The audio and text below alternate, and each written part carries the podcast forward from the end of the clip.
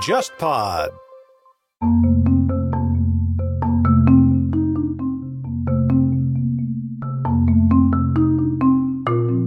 这里是中间地带，我是中山大学历史系的谢晓辉。我是海博。这一期我们的嘉宾是来自中山大学历史系副教授谢晓辉老师啊。其实中山大学是华南研究的重镇啊，我们都知道。但是谢老师呢，也是做这个区域社会史啊、历史人类学这块，他重点关注的区域呢是在湘西。去年呢，谢老师有本专著叫《制造边缘性》出版了，他是系统性的写了十到十九世纪的湘西历史吧。对，那之前我们和杨斌教授谈过，这个西南边疆啊是云南，其实湘西呢也是属于这个西南边疆的范畴。那沈从文笔下的所谓边城苗疆就是这里嘛？是，这可以算是我们西南中国的一个系列节目啊。首先，我想问一下谢老师啊，我们一提边疆研究呢，它的惯性往往是这个北方边疆，像一些游牧族群；那西南边疆，包括海疆，往往是不被提及的。你的感觉上，在通俗的大众领域，那西南边疆是不是不太被讨论和提及呢？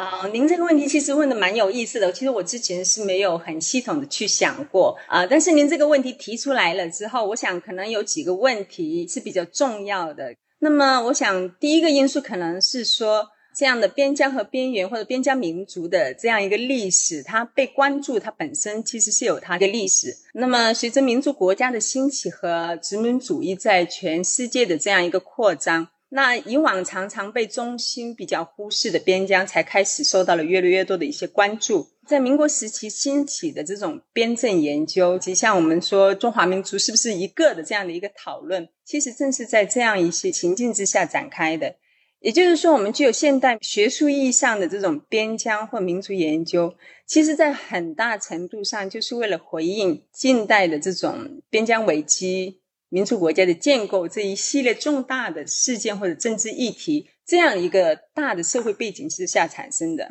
呃，正是因为有这样一个情境呢，加上我们当时面临的很多的边疆的危机，主要其实是在北部和呃西部地区。这样使得我们从一开始就相对而言更加容易去关注西北和东北边疆和他们的民族问题啊，这是一个很重要的一个因素。另外一个方面，其实就是说跟我们自己的历史和文献本身是有密切的关系。就是因为我们以往的传统中国的一个历史，很大程度上是一个王朝国家的一个历史的书写，但是在中国的历史上，常常能够给呃呃中原王朝造成比较大的挑战的，其实。比较多是来自于西部或者北部的这些游牧民族或边疆民族，所以，嗯，这个历史本身的这样一个过程，以及在这个过程中间，他们就相对而言留下了更多、更丰富的史料。所以，当呃学者们去做这些边疆或民族研究的时候，很容易就一下子就比较关注到西北或者是东北的这些北部和西部的边疆或者民族的议题。呃，这也是一种情势所然吧。但是尽管这样呢，我们也不能说西南边疆就一直没有被大家关注。譬如像中山大学就一直有一个很强的一个呃西南边疆和民族研究的这么一个传统，并且被延续下来。啊，大概是二八年吧，一九二八年，傅斯年、顾颉刚先生创办中山大学语言历史研究所的时候，就非常强调中山大学研究西南民族其实是责无旁贷的。所以，大概是三二年左右，杨承志老师就成立了西南研究会，创办了西南研究。所以，其实有一个很强的一个西南边疆民族研究的传统，其实在南方一些学校里面，其实也是延续了下来。对，其实您刚提到就是。傅斯年、顾颉刚他们就是当时在云南还有一个那个讨论嘛，就是他们好像办了一个边疆杂志吧。傅斯年跟顾颉刚是一派这个历史学的研究。还有一派像那个费孝通先生，他们是这个人类学的研究。费孝通好像就搞一些民族识别的东西，然后这个顾颉刚他们就强调这个中华民族是一个。他们似乎还有一场比较强烈的争论。对对对，就是呃，您说的很对，就是当时其实是有一个很大的一个争论，就是中华民族是一个的这样一个讨论，也是我刚刚提到的一点点，就是说东北啊和西北有一些很大的问题开始冒出来，所以这个时候有一批学者。因应当时的一个历史情境，其实就提出来中华民族是一个这样的一个讨论。那有些学者他受了不一样的学术传统的这样一个训练，他可能会有一些不一样的讨论。那这个其实是特别的历史情境之下的一个产物吧。所以 b i o r a 就是杜赞奇在讲的，说我们现在很多的历史的意识，常常是一个民族国家赋予我们的，所以我们需要从一个民族国家的叙述里面去拯救我们的历史。中国的现在这个意义上的中华民族，跟西方的这个概念有相同，也有很不一样的一个差异。全世界都是独一无二的。您其实您的新书这个制造边缘性，主要是从湘西来看嘛？对。您也是这个湖南人。那一般我们熟悉的这个呃叙事呢，往往都是中原王朝不断对于边疆地区进行汉化或者是华化的这么一个叙事。您这本书的我读下来的感受，其实是。中原王朝和作为边疆的这个湘西都是互为制造者和参与方的。那这个题目也很有意思啊，就是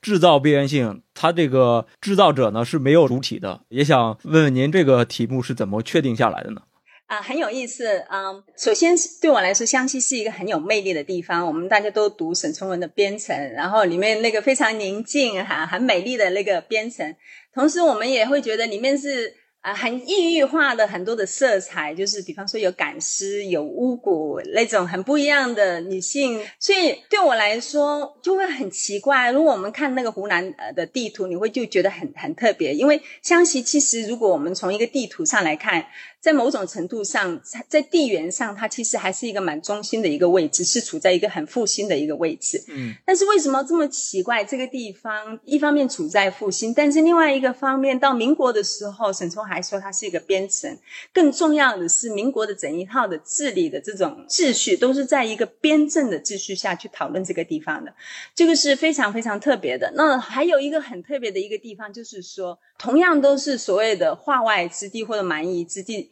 所谓的哈，同样在清朝才纳入进来一个州县的管理。为什么一到民国的时候，我们说湘南的这些以苗族聚居区为主的地区，还是在一个边镇或者被认为是边城，但是北部的原来的有土司的聚居区，它就变成了是一个汉人的社会。所以在五十年代做民族识别的时候，大家去说。啊，那些如果是土家是少数民族的话，那中国没有人不是少数民族。很多人自己也认为自己是汉人的，所以土家在被识别成少数民族的这样一个过程里面，其实中间是有比较多的一些波折存在的。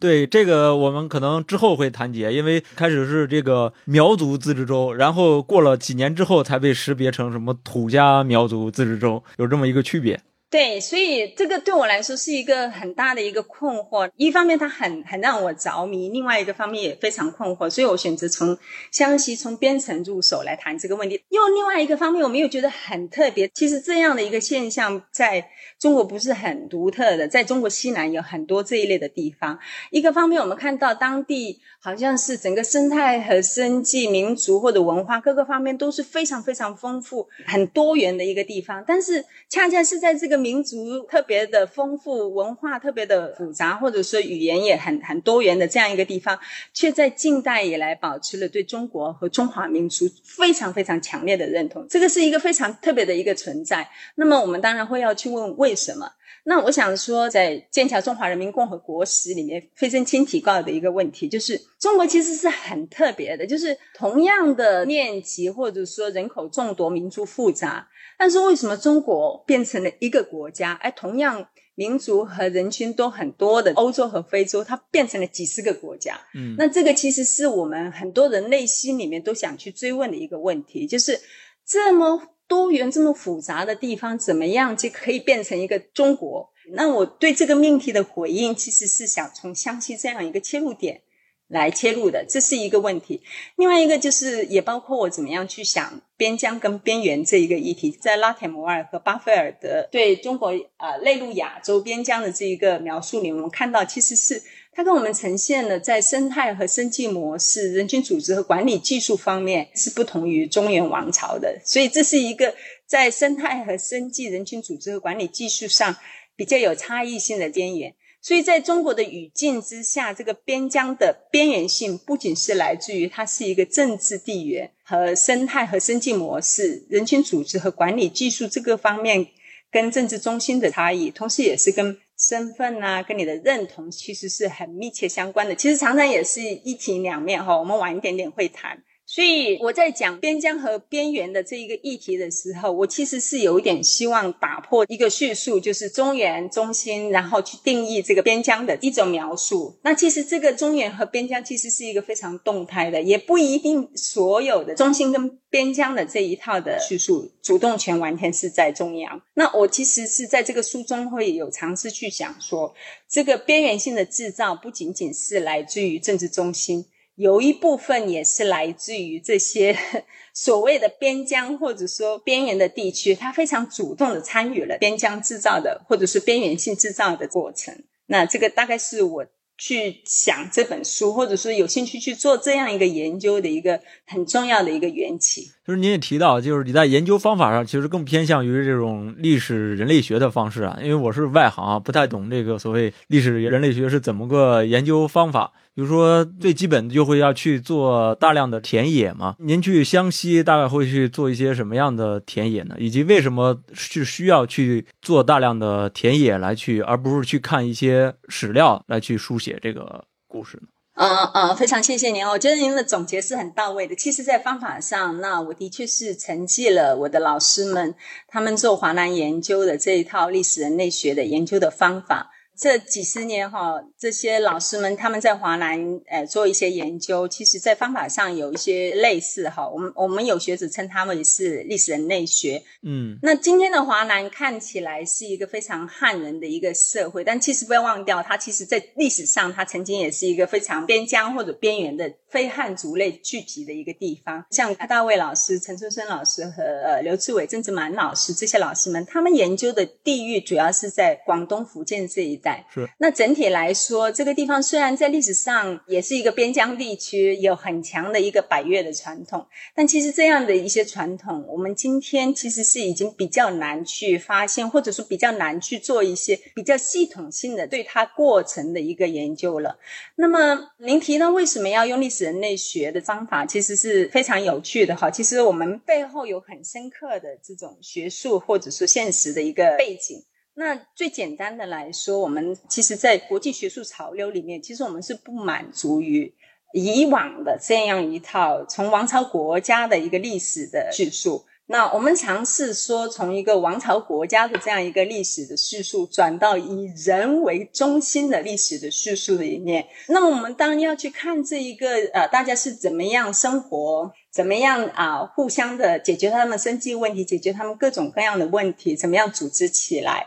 然后怎么样参与到跟王朝国家的互动这一类的东西。那传统的历史书写或者历史文献，其实不是那么多的记载。所以我们需要去到田野里面去看他们的东西，看他们的文化，看他们的观念，呃，也需要把我们以往的那一些历史文献带到一个历史的现场里面去，重新去思考，怎么样去看他们的社会本身是怎么样运作的。所以我们需要比较多的一些田野的观察，尤其是我研究的这些地方哈，他们其实是没有他们自身的土著民族的这样一个文字书写的体系，就更加需要这样子。明白。是不是我就可以那个简单粗暴的说，就是可能有一些历史书写，有一些甚至一些族谱的记录都是杜撰的，都是不太靠谱的。我记得像刘志伟教授跟陈润生教授都有一些事实研究啊，就是说很多这个华南的一些族谱其实都是祖先来自中原地区主动建构的一个过程，其实大部分都是杜撰的吧。所以南人北来说，其实是很大程度上是不太靠谱的。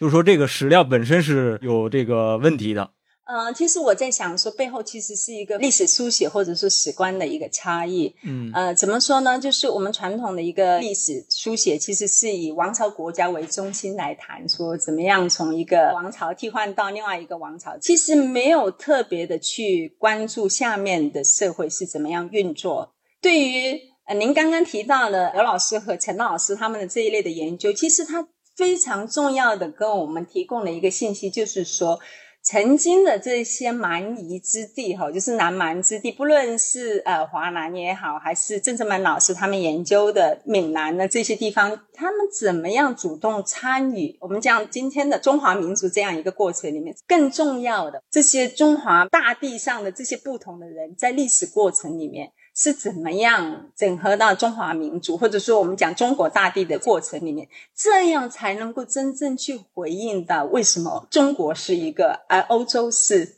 几十个和非洲是几十个的这一类的问题，如果你能真的只是讲到一个国家的层面的话，而不是讲到一个民众的认同的话，会碰到很多理论和现实上的困难。这个其实是我们这一波人要去想的一个问题。怎么回到这个湘西啊，就是您做这个湘西，特别是更广大的这个西南地区，它跟福建啊、华南地区啊，其实是不太一样的。我们可以看到，福建珠三角地区华夏化是很快的，或者说很早的。但是这个湘西以及这个西南地区，它的华夏化的过程是比较漫长的，直到民国时期还是所谓的边城吧。这其中的原因是什么呢？对对，其实您的这一个问题其实是可以跟前面那个问题连起来的，就是呃，之前您讲到华南或者说福建这一带哈，它曾经虽然都是。呃，所谓的蛮夷之地，但是到后来很快就变成了一个华夏呀，或者是中国人的这样一个框架。所以您刚刚讲的那些，他们做族谱，自己去编族谱，做这些事情，对，这就是他们的方式嘛。对，这就是他们的一个自己来参与进来，说自己怎么样整合到这个体系里面一个很重要的一个工具。那非常有意思的就是，他们在大一统推广的过程中，这种整合的过程中，他们。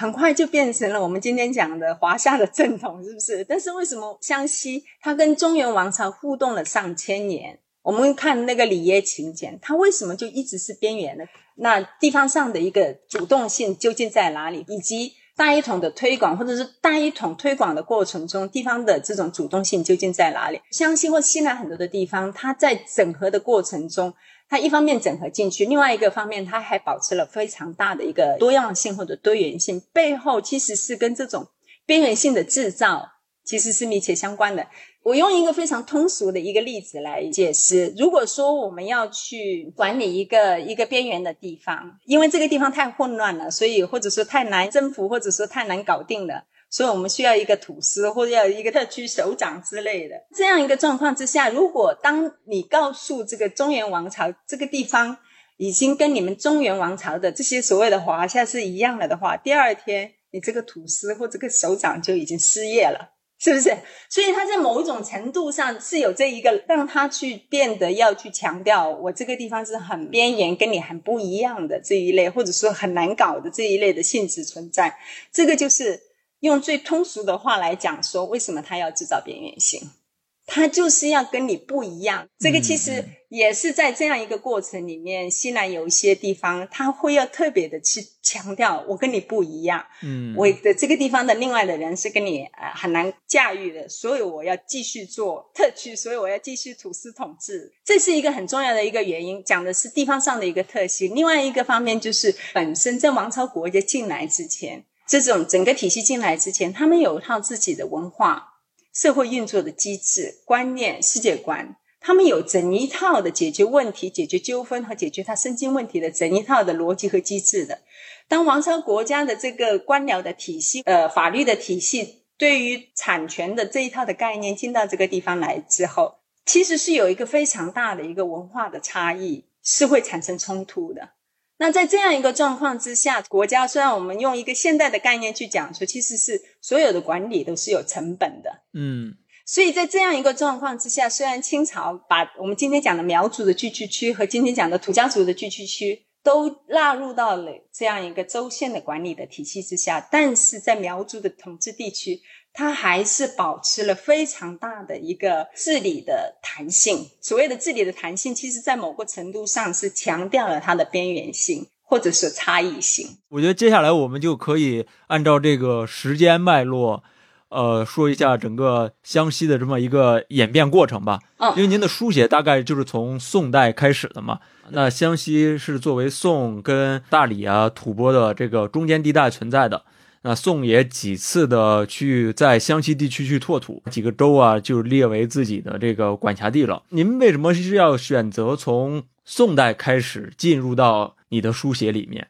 这是江西地区的一个分野吗？还是什么其他的原因？您说他做一个很重要的一个分野，也是是的确如此。其实我们说，在很早的时候，秦汉的时候，其实在这个地方其实是已经有比较大的一些互动，尤其是我们看到武陵郡的这一类的设置，然后到后来也有那个他怎么样去改变那个盘湖的这个传说的这一类的说法。然后我们更重要的是看到的是后晋天福五年，当地其实是已经有了这样一个西周同树的存在，其实就是说。楚国跟这些呃，我们湘西的一些土著的酋长的之间的一个盟约，所以其实这一类的互动，如果我们用华夏化这个词语来讲的话，其实是已经比较早开展了。嗯，嗯但是很坦白说啊，如果我们用历史人类学的这种方法去做，可能是我这个功力太浅哈，是比较难看得到当时具体的一个情况是怎样的。这个是一个史料方面的一个因素。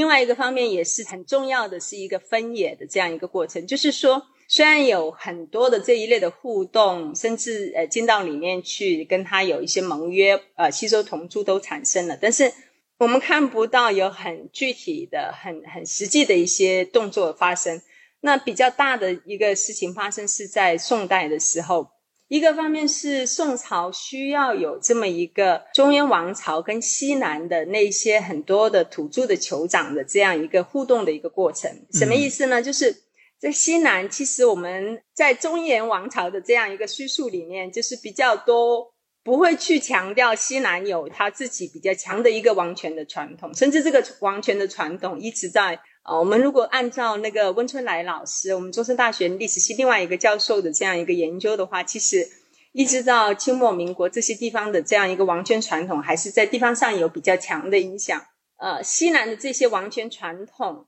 跟。啊，中原王朝之间其实是需要一个缓冲地带的。在宋代的时候，其实曾经有在这个地方有尝试开疆拓土的一个过程，其实也影响到了我们今天讲的湘西地区，跟后来我们讲的这个陈州和往下走的这个晋州这个地方。哈，宋代开疆拓土的一个结果就是，它在我们今天讲的晋州，就是那个眉山那一带、怀化那一带，其实是比较成功的，所以。自此之后，这个地方基本上是没有土官的这一类的设置。但是在北疆地区，也就是我们今天讲的呃湘西这个地区，它的开拓，如果用宋代的这样一个统治者的观念来看，其实没有那么成功，所以它还是维持了以土球为主的这样一个统治的秩序。其实也是后来的时候，元代的时候开始的这样一个土司制度。嗯，当地的很多的土司开始被任命为土官，或者后来的土司这样子。所以也是您讲的，就是一个很重要的一个一个分野。那么在元代的时候是很特别，因为他打过来其实是从西南打过来的，所以西南很多的曾经的这些王权，在这个过程里面其实是被消灭掉了。所以在逻辑上，这样一个 buffer zone 就是中间地带缓冲地带是不再需要了，所以它也不再是一个。一个王朝国家的，如果用我们今天的概念去讲，它不再是一个王朝国家统治的这样一个边疆，但是在政治上或者是在文化上，我们看到它还是保存了它很大的一个一个边缘性存在。这也是我们讲的边疆在近代民族国家的这一套的观念之下，跟真是在传统王朝王朝国家时期是很不一样的。很多的时候，这种边疆性或者是边缘性。不是我们近代民族国家很清晰的那条线，国与国之间的那个那个交界线的这个概念，可能他们有学者认为它是一个内部边疆。很重要的是在啊文化呀、政治秩序各个方面，其实是跟当时的所谓的中原王朝是有比较大的一个一个差异性的存在，所以还是把它当成是一个边疆在治理这样子。因为那个蒙古人攻破这个南宋，确实有几条路线嘛，其中一条就是从西南地区，然后绕到这个北上去攻打这个南宋的。是。那其实元代攻掉南方之后，从这个地理意义上，其实湘西已经是这个。统治范围圈内的一个地方了，已经不是所谓的这个边缘地带了，因为大片的地方都是在他的统治其中了。那虽然他在整个进攻的路线里面，他先把那个大理国打下了，但是打下了怎么治理呢？你是不是可以还是有一套真正行之有效的方法，是按照我们所谓的内地的州县的那套的体制，可不可以去管理它？因为蒙古人的这个治理方式，可能就是这种所谓的代理人制度吧。对，所以这个其实跟清代有某一类的类似之处的，所以他比较能够接受用这种比较多元和弹性的方法去治理它很辽阔的一个疆域的这一类的问题。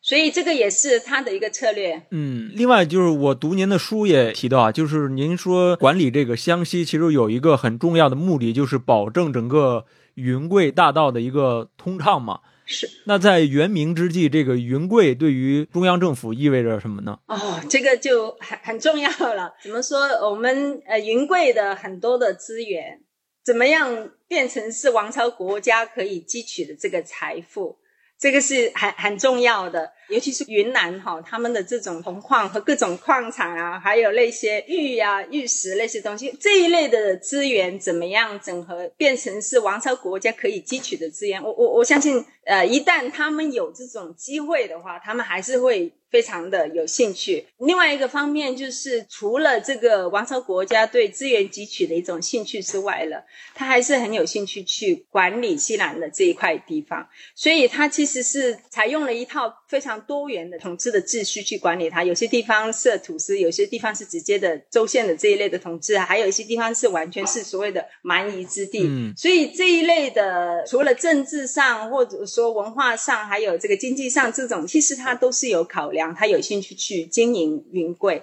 但是能够经营到一个什么样的程度，要看实际的这种情况来进展的。所以，我们看到朱元璋的时代跟后来的时代也是有比较大的一个差异还是跟王朝国家用什么样的方式，以及他的具体的这种能力，能够支撑到他可以去汲取地方上多少的资源，和对这些原来的土著地区有多大的一个管理，其实是密切相关的。那元明两代对于湘西的管理，是不是更多的像道路上的管理，就是保证说我有一条道路可以通到云贵就可以了？在我的理解里面，这个是比较偏重的一个方向。因为其实如果从王朝国家对地方资源的一个汲取来说，湘西啊，在传统王朝国家时期哈，它不是一个资源非常丰富的一个地方，经济性并不好。对，所以今天。很多的地方还是一个，所以我们要精准扶贫的一个点，对不对？但是它又是在一条很重要的一个管理西南、管理云贵大道上，所以他们很重要的是要保障这个地方上不要出乱子就好了。嗯，所以他比较能够接受用土司去去驾驭蛮夷，然后地方上不要出乱。当时的这种管理。很重要的不是说在地方上可以获得多少税入啊，能够管理多少人，它主要的目的不是这个。嗯嗯，那明代因为它是改土归流跟土司制度是并存的，在湘西似乎是土司制度是更强于这个改土归流制度的，但是到了清代，似乎这个改土归流的烈度就变得更强了，在湘西地区也是深入推广。那为何在清代改土归流的意愿会这么强呢？不再像是元明两代了。我想这个一个方面是一个地方上怎么样去参与到大一统推广过程的一个结果。另外一个方面，我们可以看得到，就是明代的时候，王朝国家在地方上的这种军事力量，尤其是这种呃卫所的这种颓败，使得他们。可以去辖制那些土司的这种力量，到呃这种卫所颓败之后，他们在很大的程度上非常依赖于这些湖广的土司帮着他们去平息苗乱，甚至去去打倭寇。在这样的一个力量的对比之下，一个方面我们湘西的这些土司非常的强大，非常厉害哈，非常能打。对。他们一方面就会说，我跟随你王朝国家的这种礼仪，表示对王中原王朝的这种臣服，然后也说我是非常的忠勇的。你王朝国家需要我去打苗人，我就去平息苗乱；然后要去打倭寇，我就帮着你去江浙打倭寇。所以他塑造了一个非常忠诚的这样一个形象。但是另外一个方面，他也是在地方力量相对比较薄弱的这样一个情境之下。它是在呃王朝国家的制度的间隙里面一直在呃苗疆扩张，同时甚至还有一些材料会提及，它也扩张到了州县的一些地界，所以很多州县在抱怨说，他们最大的困扰不是苗人，甚至是土司对他们的这种引战呐、呃侵蚀这一类的。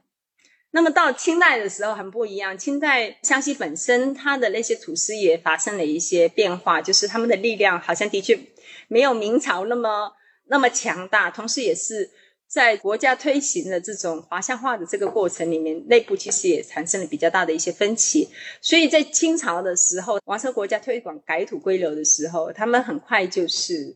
跟随了王朝国家，愿意甚至愿意主动去改土归流，这个跟。地方上本身的这样一个历史的情境，还有国家在这些西南地方的经营的整一个长期的这个影响，都是密切相关的。还有一个比较特别的地方在于，虽然在清朝的时候，按照您的说法，好，就是比明朝。推行改土归流的这种力度要更加强烈，但是另外一个方面很有意思的是，清朝相对而言更多元化的这样一个管理的体系。对的，对。我在想说，它可能也跟清朝非汉的这样一个统治者其实是很密切相关的。嗯，所以他们对于华夏这一类的概念是比较不一样。回到我刚刚开始讲的那个问题，在清朝的时候，一方面我们看到改土归流之后。这个地方纳入到了一个王朝国家的直接统治秩序，但是另外一个方面，在苗疆的地方，哎，它又是另外一套统治秩序。这个其实是我们可能会谈到的，就是一个西南的传统。其实是从司马迁开始，整个西南就是有一个很强的一个特征或者是一个传统吧。大概是分成两类人，一类是这种互有军长的，另外一类是无军长不想统属的。这个我我湘西很特别的地方，就是在北部的地区，我们后来讲的土司的地区，其实相对而言是比较有军长的这一类的秩序。但是南部的这个苗区是相对而言比较倾向于是无军长互不相同属的这一类的秩序。所以在改土归流改掉的是有军长建立了官僚层级的这一类秩序，所以它很快整合到了王朝国家的那一套州县统治的秩序之内。但是在南部的苗区，如果就是相对而言，它没有建立起一个社会的层级的架构，它在这个地方就有一系列我们后来称为是呃差异性或者边疆性的这一类的制度的设计，所以它在法律的设置。除了这个大清律例之外，还允许了苗栗在这个地方可以呃运行。然后在啊户籍制度之上，这些地方的户籍的登记是带有他们的族类的身份的登记上去的，这个是很很特别的。另外一个方面，就是在对他们土著的地权的这个认可上，也是很大的差别的，就是说。因为苗民的原来的生态和生计的方式是很不一样的，很多其实是不是在一个水稻田的这种耕作的体系之上，所以很多的人对他们来说，去声称自己地权的方式，跟王朝国家的那套登记地权的那个方式是很不一样的。这个也是一个比较复杂的一个故事，但是最重要的就是说，他最后对这些地方的派税、赋役的登记。不是基于对他们的土著的地权的登记之上，然后这样子来做的，这个跟清照也很不一样。它很多其实是一个寨子一个寨子派了一个税额，这个有一个很大的一个后果，就是土著的这种地权没有被登记，没有被保护起来。当很多的移民或者外面的人进来了之后，原来的这种不是依赖登记啊、文字记载的这一类的产权声称的这种方式，就受到了很大的挑战。他们很多的这个土地就很快就流失到这种外来的很多的移民的身上，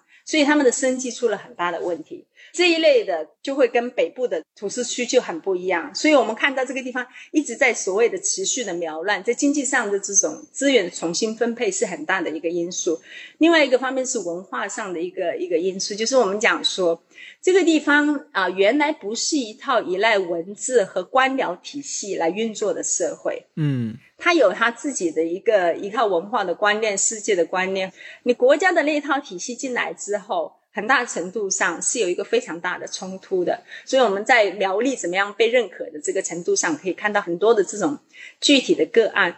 在王朝国家的那一套的秩序进来了之后，在地方上产生了一系列的所谓的混乱，在这样一个状况之下，他就一方面承认了苗栗，另外一个方面。也使得地方上有很大的一个一个混乱，所以后来有那个钱江苗民起义产生。整个钱江苗民起义之产生之后，他又在地方上做了一问一套所谓的屯田的制度，最后就使到这个地方在一直强化掉它的这个边缘性。就是我不是在做一套跟内地一样的一套管理的体系，而是一直在强调它的边缘性，用一套不同的管理体系、法律、文化和礼仪上都是很不一样的这个一个秩序在管理它。嗯，他们的这一个苗的身份一直被保留和强化下来。清代是比较特别，它比较能够接受这一样的。多元的统治的秩序在这些地方运作，这个我我想跟清朝是有某一类的关系在。嗯嗯，对，清朝确实在湘西，它分出了所谓的土蛮跟苗蛮这样的很明显的划分啊。我不知道在这个土苗之间存不存在斯科特所谓说的那种逃避统治的艺术呢？因为您说到这个苗区有专门的苗例嘛，就跟这个。其他地区的律法上可能有很大的不同。那我我如如果是一个在土蛮地区的人，我如果遇到了什么问题，犯了什么事儿，我可以逃到这个苗区里面，就可以规避掉一些风险呢？有没有类似的这种土苗之间的互动啊？啊，我们在一些行课题本里面，其实是就会看到一些您讲的这一类的一类的问题。但是这个算不算是斯科特讲的逃避统治的艺术？就是因为。我们中国在这个辽阔的大地上，从来都是有很多不一样的人群。嗯，这些很多不一样的地区，怎么样参与到今天中国的这样一个建构？其实他们都是很多的不同的历史过程里面，他在用不同的方式跟中原王朝在打交道。其中有一部分是您刚刚讲的，他们逃出去；另外也有一些是我们王明科先生讲的攀附，就是。他愿意 进到这样一套体系里面去攀附他。香港科技大学的人类学家张热和先生，他跟我们用那个苗的一个个案，他讲就是说他怎么样非常策略性的用他的少数民族的这样一个身份去解决他们当下的一些很具体的呃生存的问题。这个也是他们怎么样去挪用王朝国家对他们的这一个身份的定位，或者说他们的这一套的叙述。去服务于他们当下的一些问题，他们就提供了跟华夏互动的三种不同的模式。嗯，对，这是几个经典的范式吧？对对对。但其实就可以看出，湘西这小小的一片区域里面，其实是几个范式、几个模型，其实是永远在交叉互动的。其实很难用一套这个模型去解释这个事情。对，就是我们真的去放到一群具体的历史时空里面看，这些人是怎么样做这一类的事情。可能在同一个时间里面，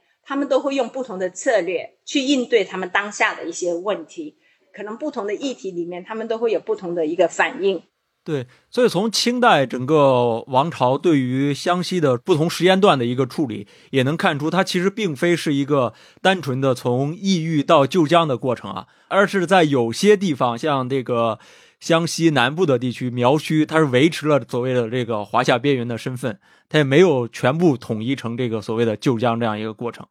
因为之前和这个杨斌老师聊这个云南。聊到云南的时候，他就说清王朝是继承了这个明代政策，但其实，在湘西，你看它是又是很不一样的一个治理的方式。所以对于西南边疆的地区的治理是呈现出很多元的一个性质来说的。另外，就是这些历史性的影响，是不是也直接影响了像五十年代的民族识别呢？开头提到这个湘西地区原本叫这个湘西苗族自治州，然后之后又因为这个土家族的识别。又改名叫这个土家族苗族自治州，是不是也跟这些历史上的这种变动也好，文化影响也好，都是有关系的？在整个民族学的研究里边，其实是有两派的。嗯嗯嗯。一个方面就是一个实体论，就是我们啊，按照一个很就是呃民族识别的以来的这样一个传统哦，就是呃民族识别之后，每一个民族都有他自己的历史。就是相信一个民族实体在一个历史过程里面持续性的这样一个存在，所以我们讲苗的历史是从那个很久远的这样子变成我们今天的苗，虽然从那个名称最后变成苗中间的这样一个逻辑关系是怎么样？我们也早已经翻天覆地的变化了。对，很多的时候我们去读这一类的研究的时候，是有有很多的困惑的。嗯，那么这个是一个一个实体论，但是另外一个方面，在啊西方我们会有一个比较强的一个书写式建构论。呃，因为从王朝国家到民族国家的这样一个转变过程里面，他要去去讲自己民族国家里面的这些人群的历史的时候，这些五十六个民族其实很大程度上是民族国家建构的这样一个结构，这是一个建构论。那呃，我想我们其实这一群人做这些西兰的，或者说做这些边疆的研究，内心里面其实常常是有一种期许，是希望改变掉这一类的民族书写的范式。我们不会把王城国家对他的这样的一些标签当成是他们自我的一个认同，然后也不相信。就是在历史上存在一个跨越几千年的一个民族实体的存在。我们是在看怎么样的一个历史过程里面，他们怎么样变成了我们今天的所谓的各个不同的民族。我们可以看得到，呃，他们彝族其实在现代民族国家之前，他们内在其实有很强的这一类的认同已经存在了。所以这样的一个民族史书写，我我猜可能是跟。啊，现在的很多的呃民族史的书写可能会不大一样，嗯啊，这个其实是我们呃尝试去做的一个是怎么样去超越一个实体论，和另外一个是怎么样去去反思这个建构论。嗯嗯，咱们之前也提到，就是说整个呃湘西地区在清代改土归流时候，其实是遇到了一些抵抗的。您也提到，其实是历次有很多的这个苗论发生。有雍正的时候有这个苗乱，乾嘉时期也有苗乱，然后太平天国时期也有苗乱，清代历史都会有这个回乱之说啊。但是这个苗乱其实也是发生了这个很多次的。那为什么这个湘西这个地方这个苗乱会这么强烈呢？呃，我们在讲说这个地方啊一直有苗乱，其实是一个很复杂的一个结果。您想想看，在明代的时候，您是土司。您要去获取资源的时候，您需不需要苗乱？明代的时候，很多的苗乱是在这样一个情境之下制造出来的。所以，我们看到史料里面就在讲说，明代有很多的苗乱，其实是那个土司跟那些土丘一起合作来制造出一些苗乱，然后从中央获取资源，然后在地方上扩张。这是一个博弈的过程。对对，那清代有一部分的苗乱也是这样，同样的性质。中央王朝要去收拾这个地方的时候，他都说这个地方是有苗乱。还有一个经济上的一个因素，就是我刚刚跟您已经提到的一点点，就是说这个地方其实曾经有一套他们自己的社会运作的逻辑。当王朝国家的那套体系进来到这个地方，其实是有一个很大的一个文化的差异存在的。那大家都觉得在自己的文化的体系里面是很有道理的，所以这个地方上也会产生很多的纠纷和矛盾，尤其是这些移民很有兴趣苗民的资产，所以也会制造出很多的混乱出来。我们用最简单粗暴的方式去讲，这个是一个很重要的一个经济或者文化上的一个考量。那为什么我们这个地方就很强的一个一个力量，还是可以跟人家去抗衡呢？那我相信，其实是跟地方上的原来的那套解决纠纷的机制，他们自己有一个所谓的呃社会动员的那套机制，还有地方上很强的应对外来危机的这一套社会动员组织的这个机制，所以也使到他们比较有力量去处理这一类的纠纷。然后到后来钱江苗民起义之后，地方上也有又有一个很强的一个军事化的一个过程。所以，当很多的苗民土著的这些资源被另外的人占有了，或者是被国有化，或者说公有化之后，哈，我们用这个非常非常现代的词汇，对对对，非常不准确，但是比较容易理解。就是这样，他们失去自己的资源之后，他们的一个很重要的一个生计的方式是去当兵，所以。地方上那个屯田的体系里面，使得有人为了要要进入到这个体系，就去当屯兵。在地方上有问题的时候，就开始组织起来。有一部分人就是变成了练勇，所以这个其实是有很深的一个呃社会的影响。一个方面的影响在于地方上的一个军事化的一过程，资源很多的跑到了那个屯田的体系里面去。所以我们看到，在钱江苗民起义之后。大家都很有兴趣去在地方上找出来一个所谓一劳永逸的解决这些苗乱的一个办法。嗯，那好巧不巧，这个地方就出来了一个人，真的是很有才干，也很有胆魄哈。这个人叫福赖，他其实是打破了清代在地方上不允许你长期的武装的这一类的体系哈。他用了一个很古典的这个词语，叫做“屯”的这样一个体系。他地方上重新均田屯勇，所以这个不是一个很呃权宜的这样一套地方上的一个体制，而是包括了防疫、安保、税收、教化、慈善的各种功能的这样一个地方的管理的体制。最后，本地的这些屯官、屯守备和苗苗变的这种选拔，其实是变成是地方上的，所以这个变成了听县里面生权的扩张和未来地方自治的一个很重要的一个基石。什么意思？就是说，当这个地方的很多的资源因为苗乱的这样一个因素实现了重新的分配的之后，那一个方面，这些很多的土著的苗人失去了他的。呃，生活的资源和传统的生计的方式，所以这些人必须要去当兵。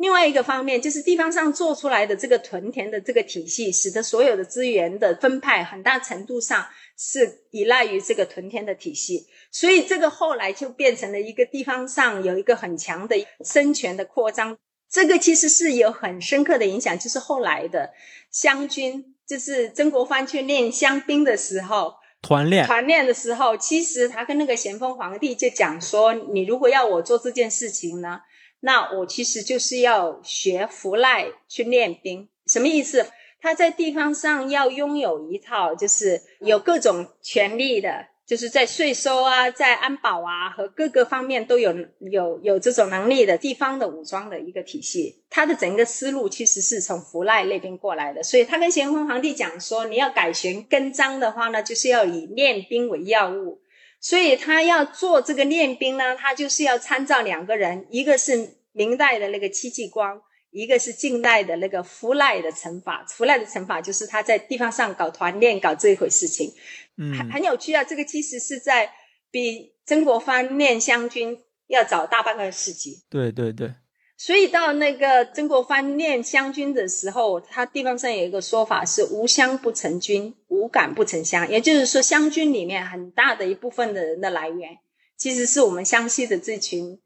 群军人。所以在沈从文讲那个。呃，湘西的时候很重要的一个角色，它里面其实就是那个兵的那个体系。嗯，所以呃，到后来湘西的这样一个地方的军阀出来，其实一直跟的就是这个传统。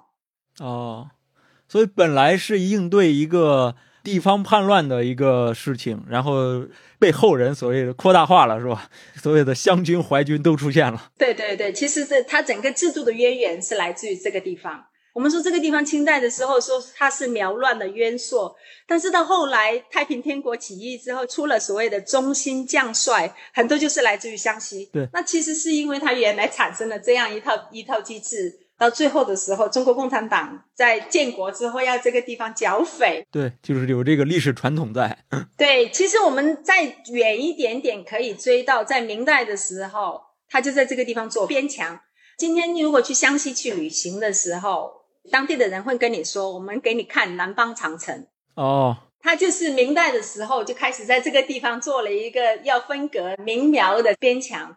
然后很多的边墙的这个屯守其实是来自于土司的人，所以我们说明代是一个土司在这个地方借用这个制造边缘性。来在苗区扩张的一个过程。到清代的时候，钱家苗民起义之后，他也在学了这个明代的方法，然后才再重新做一个边墙出来。嗯，然后做了这个军田同用的这个体系，去支撑这些呃地方军事的力量，所以一直影响到我们看到的后来的社会的这样一个呃情景。对，这些政策确实改变了当地的那个社会结构了。对对对。就是他们人群的组织、生计的方式都很大的一个一个变化。呃，西南地区虽然有过一些所谓的回乱，有过一些所谓的苗乱，但整个西南地区其实是中央王朝对于边疆整合非常成功的一个典范跟案例的啊。那您在这个书中提出了所谓这个西南传统啊，您能解释一下所谓这个西南传统是一种什么样的意涵呢？其实从司马迁开始哈。跟我们讲的就是说，西南这个地方其实是有两类的人，一类是所谓各有军长的就是我们啊温春来教授讲的有王权传统的这样一一类的地区，另外一类是无军长不相同属的地区。那比较多是苗啊、瑶啊这些没有建立起他自己一个比较稳定的这样一个王权传统的这一类的地区。那嗯，温春来教授是很生动和很很系统的跟我们论述了西南传统里面的所谓有军长的这一类的社会的运作的秩序，以及从一个传统的。王朝国家向近代民族国家的转变过程中间，有西南王权传统的这群人是怎么样参与进来的？这是一个西南传统的一个很重要的一个方面。另外一个方面就是，我觉得还是不可以或缺的，就是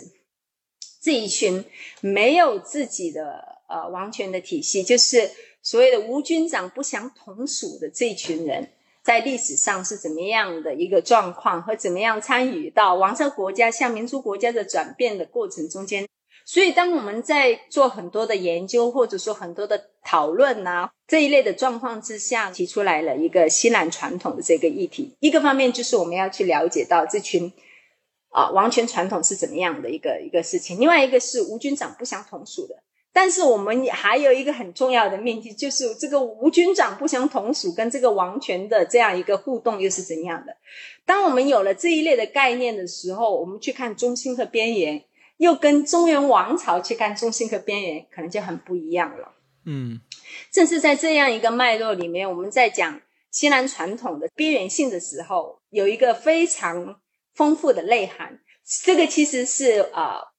西南传统里面很重要的一个内涵，他可能被中原王朝认为是边缘，但是在他自己的这样一个地域里面，他可能就是，如果我们用中原王朝的这一套的语汇或者说表达来说，他还认为在他的中间还有更边缘的人，比方说以湘西的土司为中心，他觉得比他边缘的还有旁边的那些瑶啊、苗啊，其他的，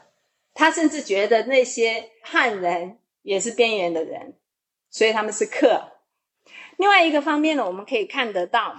边疆地区整合到大一统的这一套秩序的过程里面呢，西南各种地方上的这种王权，其实很大程度上是依靠这种边缘性来巩固它的中心性。什么意思？就是我们用一个最简单的一个例子来讲，是说，如果旁边的苗跟你中原王朝的那些汉人都一样了的话，那我土叔第二天就失业了。这是一个呃很有趣的一个事情，同时他在强调旁边的边缘性和强调本土的这种边缘性的时候，他其实要跟中原王朝互动的过程里面，他也去追求他某一种的中心性。这是什么意思？他就是说，一个方面在强调这个地方的边缘性、野蛮性，另外一个方面他又做出来了一套样子，我要跟着你中原王朝的那一套礼仪的秩序来做，所以他改汉姓、改汉名。然后他也开始学着要去建你的祠堂，他的这个祠堂的那套的逻辑跟中原王朝做的那个是很不一样的。他的那个祠堂里面其实还是在拜土王，所以中原王朝认为你是我的土司，但是在他土司的这一套的概念和他统治的这些范围里面的这群人的概念里面，他就是土王。所以我们看得到在清代的一些文献。地方上的碑刻里面就讲到，这个土司就是他们的土王，所以你觉得我是你的 土司，但地方上有一整套啊礼仪的地方社会的这一个节庆、生命礼仪的整个东西是跟他配合的。在某种程度上，中原王朝其实是依赖西南的这种各有军长的这一类的中心来实现对这种所谓的无军长不相同属地方的这样一个治理。对他来说。你这个地方只要不出乱就好了，你怎么搞定我无所谓。啊，有时候他要主动去攀附啊，中原王朝其实是表示排斥的，因为我我就是要你这个地方不要出事就好了，所以其实也给了他比较大的一个空间。所以地方上的这种边缘性不仅仅是中原王朝赋予他的，他自己也非常主动的去参与，而这个东西的存在其实是依赖于这个地方又要有。无军长不相同属的这一类的社会的存在，同时也要有这个各有军长的这个存在，所以我们可以看得到，在一个上千年的这样一个历史里面，所谓的无军长不相同属的社会，跟这个有各有军长的社会，在某个程度上建立起了一种共生的关系。这一类的共生的关系，不仅是一个生态的一个结果，更重要的是一个地方历史上当家自己去选择结果。这个其实是我们怎么样去讲西南传统里面我们很重要的一个理解哈，就是还有这个边缘性，一方面是呃地方上和和中原王朝。都在里面扮演很重要的一个角色。其实我们看到这个边缘性，它其实是也有一系列的制度在支撑它的，也是在某个程度上去回应了为什么我们讲西南的时候，从司马迁讲到的那个时代，一直到我们啊民国的时候去去看这个地方社会，甚至在五十年代去做民族识别的时候，你还是可以看得到西南很明显的两类不同的。一个社会的存在，一个是有接续的、有王权传统的，另外一个是这个所谓的无军长不相同属的这样一个一个状况，也是在这样一个脉络里面，我们看到他们一方面怎么样去保持自己的这种多元性和多样性，另外一个方面也是在这个过程里面怎么样整合到王朝国家的那一套大一统的秩序里面。嗯，其实是一个很长时间历史过程的一个结果。嗯嗯。非常有意思啊，就是从湘西这么一个小地方，能够看出整个西南边疆动态的变化吧。它不只是一个简单的地区，小的地区上能够呈现出非常的复杂的多样性吧。好，非常感谢谢老师跟我们聊了这么多啊，我们下期见，拜拜。好，拜拜，谢谢。